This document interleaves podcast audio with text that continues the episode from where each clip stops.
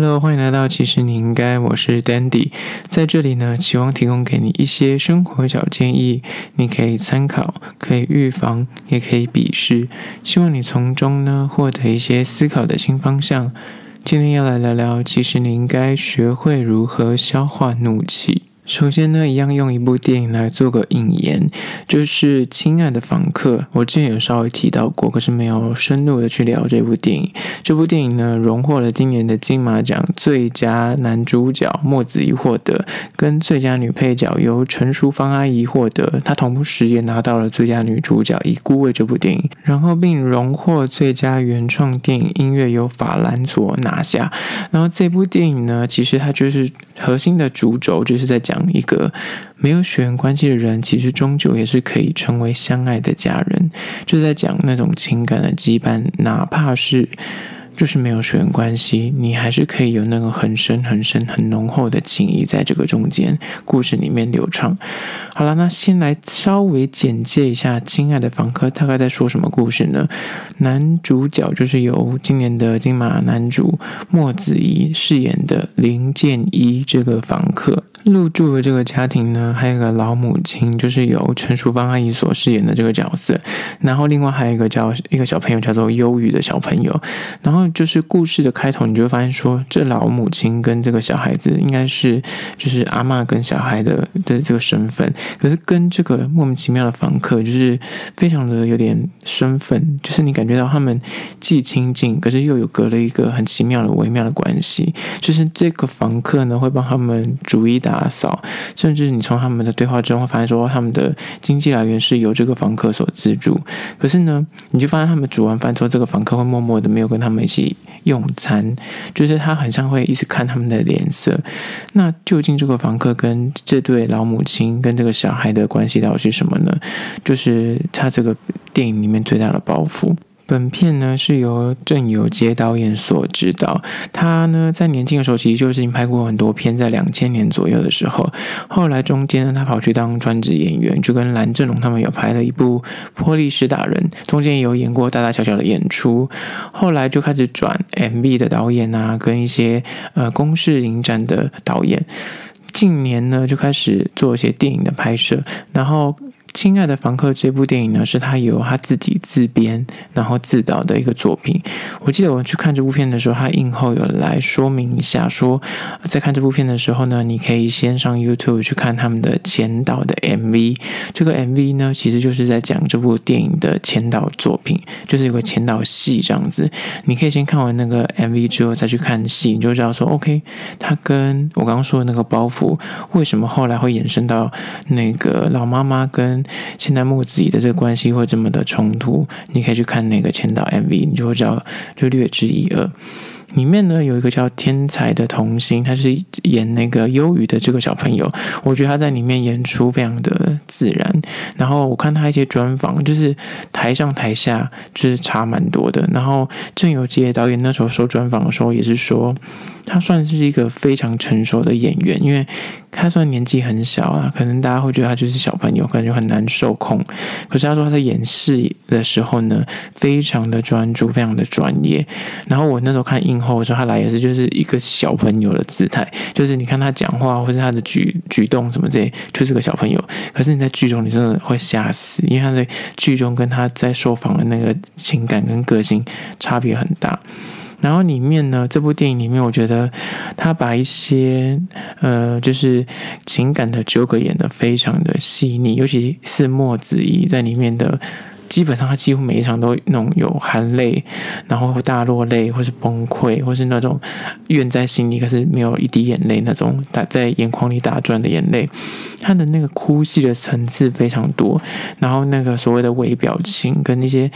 细节的动作，就是情感，他掌握的非常到位，所以他这次拿到男主角，我真的一点也不意外。然后必须说到这部片的，它里面其实确实在讲一些同志相关的议题嘛，所以我觉得他没有去隐晦，或是想要把它变得比较美化。它里面有讲到一些，比方说，呃，同志他们中间的一些情感的历程，有好的。有不好的，可是我觉得他都完美的去呈现，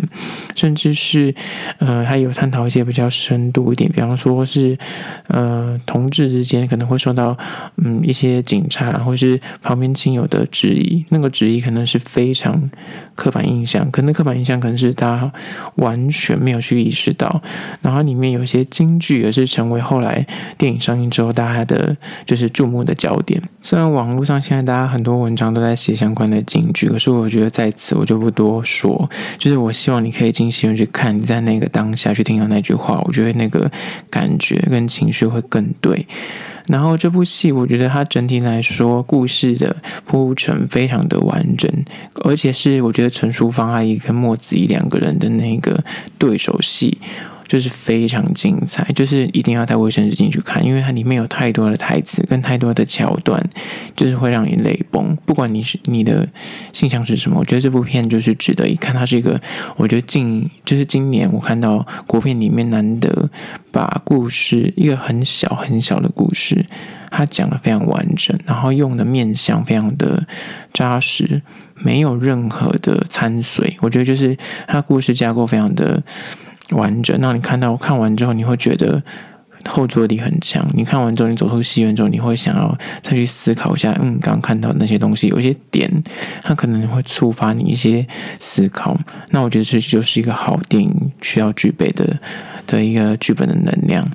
好啦，那我讲完这个，为什么跟今天的主题有关呢？就是关于说生气这件事情。因为淑芳爱在里面，因为她饰演的是一个身体不是很舒服的老人家，所以她有时候可能情绪上面会有一些晒态啊，或是就是你要久病所以厌食这样子，所以她很容易就会有那种情绪上来。那面对这样子的人，或是你自己就是很容易怒的人的时候，那你该怎么样消化自己的这个情绪，然后让自己的脾气不要那么容易上来？我相信每个人在生活中，不管你在念书的时期，或是工作的时候，你一定有那种跟别人讲话，然后因为被激怒的时候，你就是发飙啊，然后事后说出一些让你很懊悔的气话。今天就来教大家三招如何消化你的怒气，在生气前，请你先尝试这样做。首先，第一点呢，就是我觉得，当你跟别人有争执或冲突的时候，你感觉到那个有一股气冲到你的脑门，就你要发飙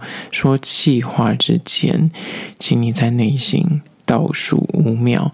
数完之后，你冷静。再说，不然呢？我觉得很多时候就是人，就是真的在生气的时候，你就会有那种血液往上冲。真的那个当下，你就是会讲出一些你会觉得很可怕的话。而通常往往那你讲出口之后，你事后当你跟他分开或者离开那个现场之后，你再回想，你就觉得说你很懊悔，你为什么会讲出这样的论点，或者很懊悔，你现在会用这么严格或是这么的锋利的言辞。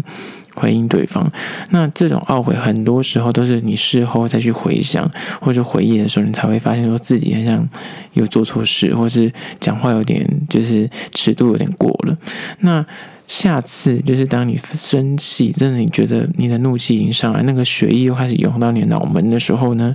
我会建议你就在内心先倒数五秒，你就真的静下心。然后你看着他，然后倒数五秒，你会发现说，当你五秒数完之后的当下，你会觉得自己很蠢。可是呢，你在数的当下，你就会发现说，你可以感受到你自己的怒气在慢慢的缓降，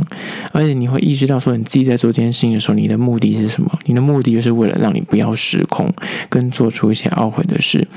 所以呢，当你数完五秒之后，你再去对应的讲出口。的话的时候，你就会发现说，你的言辞已经经过一些思考跟修正，就不会那么的锋利，而让你讲出口就感觉会伤到别人。这个我觉得很难做到，可是我觉得这是一种学习，而且这个学习是可以经由练习，可以就是让你之后遇到这个状况的时候，你就不会这么的。尖锐，我觉得很多时候，当你就是如果没有意识的时候，你就是让你的情绪或让你的直观的感觉带着你走的话，很多时候真的很不小心就会刺伤别人，而刺伤的那个人，你真的有时候言语是没有办法修复的，你看不到那个言语的实际的存在。可是你伤到他的心的时候，那个就真的会很难去做关系上面的修补跟那个情绪上面的缓和，因为很多时候讲出口的话就是收不回来。所以我觉得真的是要注意。第二个呢，就是你在就是你要回嘴或是开口之前，就是刚停完五秒之后，你要回嘴了。你先去理清一件事情，就是你现在跟你面对面的这个人，就跟你起争执或是有争吵的这个人，你跟这个人的关系，还有跟你现在这个情绪，就是你现在这个很高涨的情绪、很不好的情绪、很负面的情绪，哪一个对你来说比较重要？举例而言，很多时候我们就是可能跟自己最身边最亲近的家人，或是你另一半，有时候你吵架，你就是会因为你觉得他应该最懂你，他应该最了解你，可是。就是刚好在这个争执点上面，他突然做出了或者说出了一些让你觉得匪夷所思，或是让你觉得他怎么会这么不懂你的话，所以你可能会用一些很尖锐或是反驳的力道很强，而这个东西可能往往就会去伤到你。如果你要没有经过一些理性的判断选词，或是你就是太直接的话。那可能你就在无形之中就是伤了对方，甚至你们破坏了这个关系，而且有些关系出现裂痕之后就很难再去修补。所以呢，我觉得当你在讲出任何气话之前，就是当你发现你情绪很高涨，除了刚刚说的五秒的那个，你知道先忍五秒再讲出口之外，你在讲出口之前，请去思考一下，你现在跟这个人讲的。话跟你那个情绪上面的那个怒气，还有你现在你在乎这个人跟你的关系哪个比较重要？往往很多时候，当你气到个不行，你现在就是要你要要要飙回去，或是你现在讲一些很尖锐的话反击回去的时候，你先冷静下来去想一下，说现在你身边这个人，你可能他是你的父母，或者他是你的另一半，或者他是你一个很重要的同事，他可能平常对你还不错。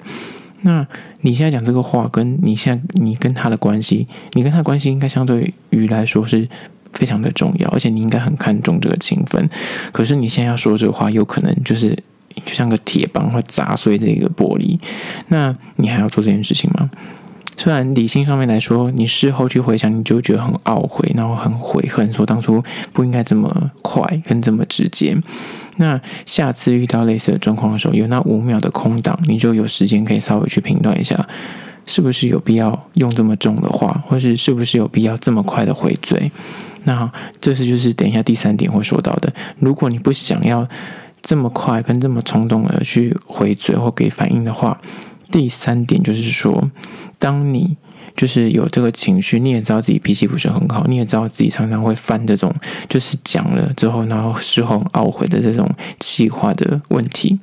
那我觉得你自己应该去理解到你自己有这个坏脾气，你先去自知，自知自己这个脾气不是很好，EQ 不是很好，那你去拥抱这个。坏脾气，我不是说你自己知道之后就什么都不做，然后就一直很封闭自己的这个情绪，因为每一个负面情绪它会出现，一定有它的用意，所以你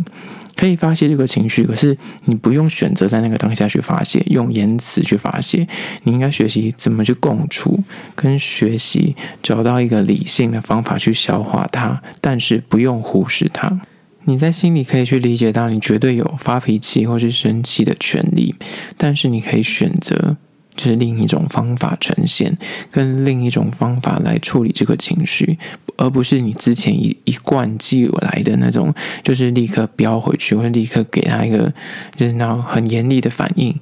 那。身为一个成熟而且理性的大人，你每每遇遇到一些冲突跟委屈的时候，难免就是你会有情绪上来。那你要怎么避免这个冲突跟事态的产生？我觉得你可以选择，我举几个例子来说，你可以选择说，你先离开现场，比方你跟他说我需要静一下，然后离开现场，等你思考一轮。你们两个的关系跟这个言论，因为你知道很多时候气话就是这样子。你当他讲完之后，你就觉得回去你再去思考，说你当初怎么会讲得这么烂，整个这个论点怎么会那么弱？然你回去之后，你就认真思考，说下次遇到的状况你要怎么讲，怎么讲，怎么讲。你就是乱过那个逻辑之后，你发现你讲了会比较顺之于是，你会发现你回话的那个内容既不会尖锐，而且会达到你要的目的，因为它比较能够有逻辑跟脉络。所以我觉得。一是可以选择，就是你跟他说：“我先冷静一下，我等下回复你。”然后离开这个场域，离开那个争执的现场，先让自己那个情绪的波段往下降一点，冷静一点之后，然后想过之后再发言。往往这样子就比较不会有，就是事后太多的你知道后悔。第二个是呢，我觉得你可以先。赞同他的说法，因为我觉得很多时候，很多人在吵架的时候，他就是不管什么，就是他说的是 A，你就说 B，就是你完全耳朵是关起来的，你就是为反而反。很多人说在吵架的时候就会有这种情绪产生，但是如果你今天是要个理性的沟通，你要找到解决的方案，你耳朵一定要打开，你一定要去听，跟稍微理解一下为什么他会说出那个话背后的动机跟他的脉络。所以呢，当你在回话之前，你应该是先找到你们的共同处。你先说，我赞同你刚刚那段话里面的哪些重点跟哪个东西，但是，然后冷静下来之后，挑选好你的词汇，跟先想一下现在这个面对面的冲突的人跟你的关系，你是比较重视哪一个，然后再回话。通常这样子想过，跟在赞同他的。的过程中，他会觉得说你有重视到他的发言，也会降低一下那个冲突感，也会让这个沟通会比较理性一点。第三呢，就当你情绪上来的时候呢，你不要就是一直纠结在那个情绪，你可以告诉他你这个情绪。比方说，你可以直接坦白跟他说，你刚刚的那个说法，或是你刚刚的那个作为，让我的情绪现在非常的不好。而为什么不好的原因是哪方面？就是理性的去告诉他你现在的情绪受到影响，然后借由心情分享这件事情呢，其实你稍稍就可以把你的那个怒气跟那个不满降低一点点。然后在这个过程中，因为他需要花点时间阐述，在这个抒发的过程中呢，你的坏情绪其实你就会理解到，嗯，他就是个情绪，然后从中你再去。冷静一点，然后再去想说你要怎么回应他刚刚的这个说法，或者是回应他刚刚这个行为。你好，人就是蛮有趣的。当你稍微示弱的时候，对方就不会跟你那么的强硬的硬碰硬。所以呢，我觉得适度的你跟他回应的时候，你跟他说，因为你刚刚那个东西很让我心情受挫，或是你刚刚的那个举动让我现在非常的生气。但是，然后再去解释你刚刚想要讲的跟理性的那些沟通，我觉得。对应来说，会比起你直接回话，然后你就是一股脑的直接用选那种，你知道。最强劲一百分之一百的那个攻击力的回击，然后你稍微有点示弱，然后是稍微告诉他你的情绪，往往他应该就会比较理性的去看待你们两个的沟通。这就是今天的，其实你应该学会如何消化你的怒气的三个小 paper。希望呢，你可以从这中间的这几个小的方法去找到适合的，呃，适合你运用的那种手段，然后让你在下次遇到这种争执啊，或是要发表之前。你可以找到对应的策略，让自己不要就是口出恶言，或是说出一些让你很懊悔的话。好啦，这就是今天的，其实你应该下次见哦。